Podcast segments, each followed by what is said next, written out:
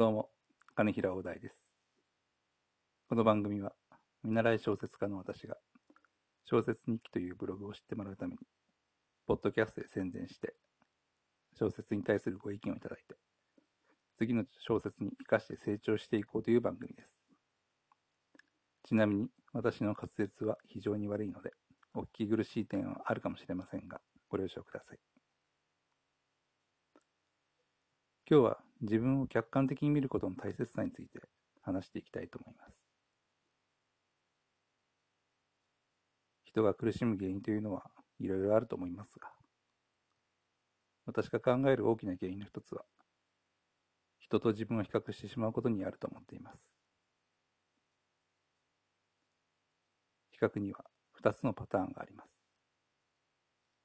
自分より下の人と比べるパターンと自分より上の人と比べるパターンです。下の人と比べるとき、自分がまだ真下と認識して、少しはやる気が起きるかもしれません。でも、そのことになれると、自分と同等の人や上の人を何とか引きずり下ろそうと思ってしまいます。引きずり下ろせれば自分の方が上という認識になり、満足感を得られます。しかしそれは人の悪いところを日常的に見つけようとする性格になってしまいます。自分の立場はそのままで、他人を引きずり落とす生活は、満足する人生をただ演出するためのもので、それは多大な苦労になり、その時間と労力は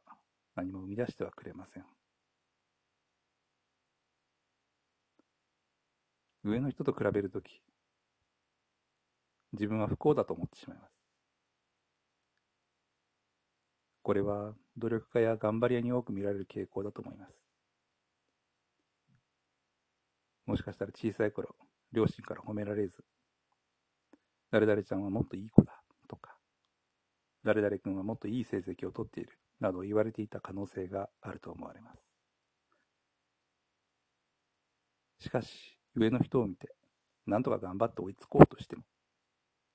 短期間でその差が縮まらなければ諦めてしまいます。大人になれば働かなければいけないので、若い頃に比べて自由な時間があまり取れなくなってしまいます。時間がなければ短期間で自分を成長させることは難しくなってきます。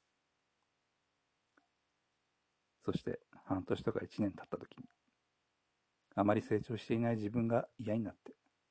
努力することを諦めてしまいます。そうなると、自分をダメ人間だという烙印をしてしまう人が出てきてしまいます。そういう失敗の経験は、それ以上の努力をすることに障害になってしまうんです。上の人と比べてもいいことはないのです。だから比較するということは、基本的にダメなわけです。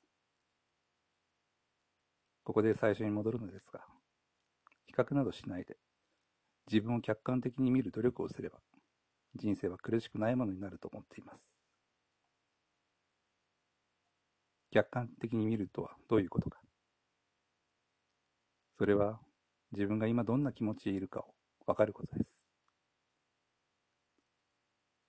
どんな時に喜んで、どんなことに悲しんで、どんなことで笑って、どんなことで泣いているのか、自分を追求していくことです。自分というものが分かってくると、幸せの基準を設けることができます。そうすると、今の見丈に合った幸せというものが分かってきて、それに向かって進むことができます。でも、もしかしたら、自分がどんな位置にいるのかわからなくなっている人がいるかもしれません。自分の気持ちに蓋をして、自分の今の立ち位置をあやふやにしている人がいるからかもしれません。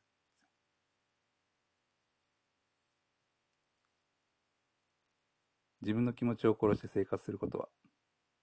状況によっては必要な能力になると思います。でも、それが長い時間、自分の気持ちを殺していると、自分が何者かということがわからなくなってきます。それが自分の位置を見失った人です。そんな人は自分の気持ちを見つけることすら難しくなってきます。私はそんな人に小説読んでほしいのです。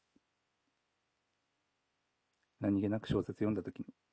心の金銭に触れる時が訪れると思います。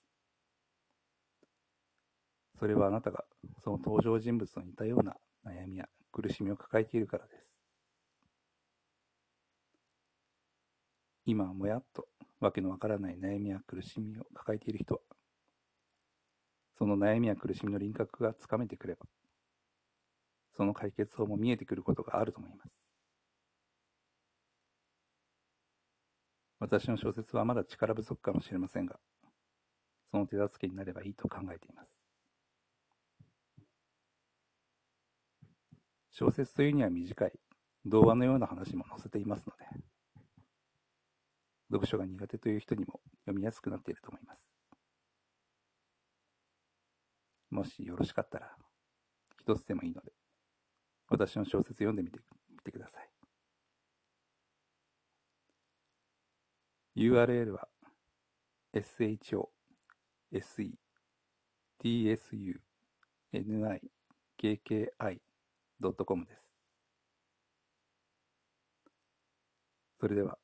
今日はこれで失礼します。金平お題でした。ありがとうございました。